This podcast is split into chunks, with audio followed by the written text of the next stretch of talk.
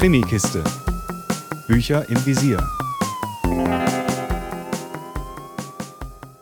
Hallo zu einer neuen Folge der Krimikiste. Heute mit dem ersten Roman des Drehbuch- und Theaterstückautors John Steinhagen. Er kommt aus Chicago, einer Stadt, die er auch sehr mag. Protagonist seines ersten Buches Kafka und der Tote am Seil ist kein geringerer als Franz Kafka. Steinhagen wagt sich dabei an ein interessantes Gedankenspiel. Was wäre, wenn Kafka nicht an Tuberkulose gestorben wäre, sondern im Gegenteil gesund erwacht mit Gregor Samsa, einer überdimensionierten Kakerlake am Krankenbett, die allerdings außer Kafka selbst niemand sehen kann. Gregor kommt ihm nicht ohne Grund bekannt vor, wie Literaturfreunde wissen dürften. Doch es bleibt nicht bei einer vermeintlichen Wunderheilung. Kafka wird von Inspektor Beide in einem geheimnisvollen Fall hineingezogen, Tote, die auf den ersten Blick nach Selbstmord aussehen, häufen sich. Und diese Tode finden statt, wo der geheimnisvolle Hängekünstler aufgetreten ist. Dieser erschreckt und begeistert das Publikum mit seinem Auftritt gleichermaßen. Nach einem Prolog erhängt er sich auf der Bühne selbst, um am nächsten Tag quicklebendig erneut aufzutreten. Keiner versteht, wie das gehen kann, wo doch der Hängekünstler, mit Nachnamen übrigens Henker, vor dem Erhängen zufällig aus dem Publikum gewählte Personen sein Seil überprüfen lässt.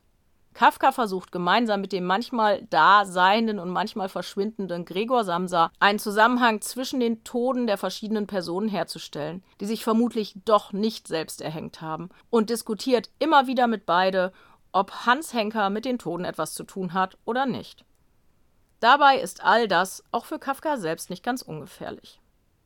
Alles, wirklich alles an Kafka und der Tote am Seil ist bizarr.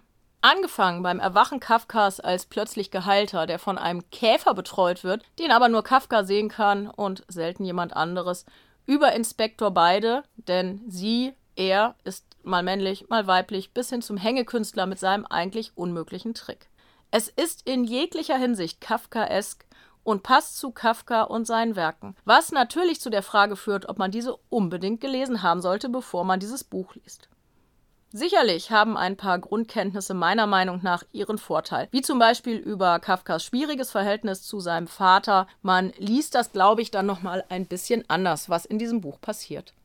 Allerdings hat der Verlag und oder der Autor entschieden, den Anfang von Kafkas Die Verwandlung innen in der Vorder- und Hinterklappe abzudrucken. Da weiß man dann zumindest Gregor Samsa wirklich definitiv einzuordnen. Bis zum Ende sucht man mit einem Franz Kafka, der als solcher absolut glaubwürdig ist, nach dem Geheimnis des Hängekünstlers und nach der Wahrheit hinter den Morden. Und auch das Ende der Geschichte ist richtig Kafka.